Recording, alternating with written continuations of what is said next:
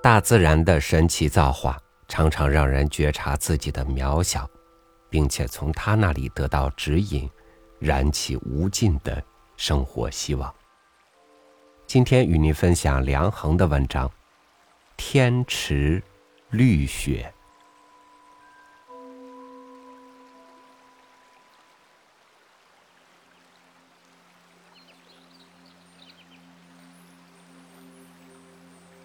雪自然不会是绿的，但是它却能幻化出无穷的绿。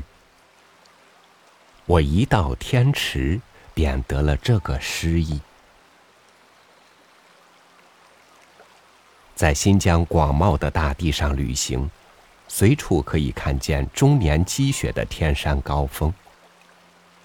到天池去，便向着那个白色的极顶。车子溯沟而上，未见池，先发现池中流下来的水成一条河。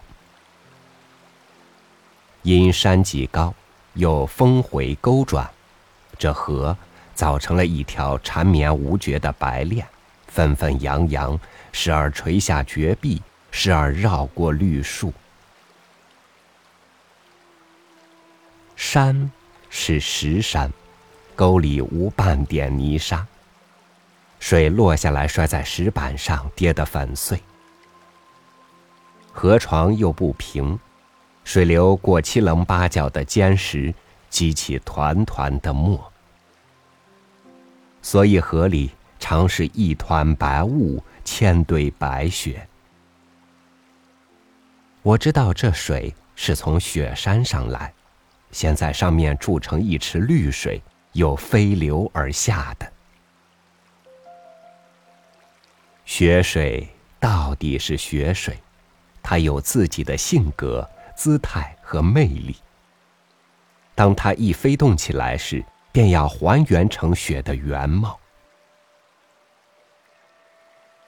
他在回忆自己的童年，他在留恋自己的本性。他本来是这样白。这样纯，这样柔，这样飘飘扬扬的。它那飞着的墨，向上溅着，射着，飘着，好像当初从天上下来时疏疏慢慢的样子。他急慌慌的将自己撞碎，成星星点点，成烟，成雾。是为了再乘风飘去。我还未到天池边，就想：这，就是天池里的水吗？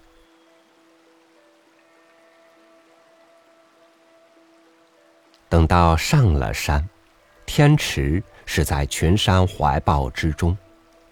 一汪绿水，却是一种冷绿，绿的发青。发蓝，雪峰倒映在其中，更增加了它的静寒。水面不似一般湖水那样柔和，而别含着一种细密坚实的美感。我以它会随时变成一面大冰的。一只游艇从水面划过，也没有翻起多少浪波。轻快的向冰上驶过一架爬犁。我想，要是用一小块石片贴水漂去，也许会一直漂滑到对岸。刘家峡的绿水是一种能量的积聚，而这天池呢，则是一种能量的凝固。它将白雪化成水。汇入池中，又将绿色做了最大的压缩，压成青蓝色，存在群山的怀中。池州的山上满是树，松、杉、柏，全是常青的针叶。近看一株一株如塔如道，远望则是一片墨绿。绿树，我当然已不知见过多少，但还从未见过能绿成这个样子的。首先是它的浓，每一根针叶不像是绿色所染，倒像是绿汁所凝。一座山。郁郁的，绿的气势，绿的风云。再就是它的纯。别处的山林在这个季节，也许会夹着些五色的花，萎黄的叶，而在这里却一根一根叶子像刚刚抽发出来，一束一束像用水刚刚洗过。空气也好像经过了过滤。你站在池边，天蓝、水绿、山壁，连自身也觉通体透明。我知道，这全因了山上下来的雪水。只有纯白的雪，才能滋润出纯绿的树。雪纯的白上加白，这树也就浓的绿上加绿了。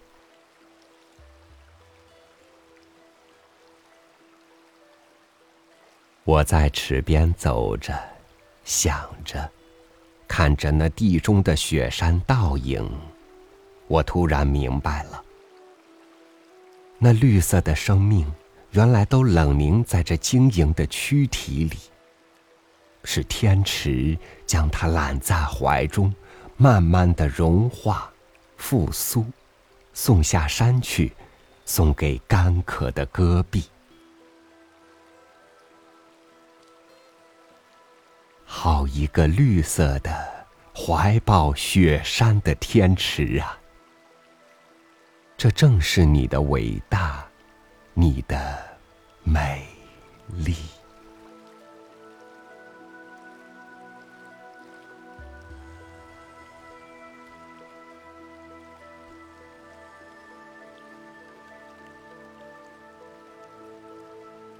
生命的本源在自然，人类的认知不论深入到何种境地，都将是在自然的滋养下获得生存。